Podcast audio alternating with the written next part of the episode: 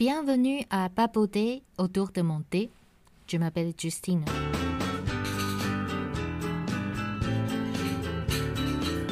James est un pote que je connais depuis plus d'une dizaine d'années. Nous sommes deux Taïwanais qui vivent à Paris, moi depuis dix ans, lui depuis trois ans. Nous avons un millefeuille au matcha, un cheesecake au matcha aux noix de picon, du gelé de thé avec des petites boulettes de tapioca dans le lait de coco.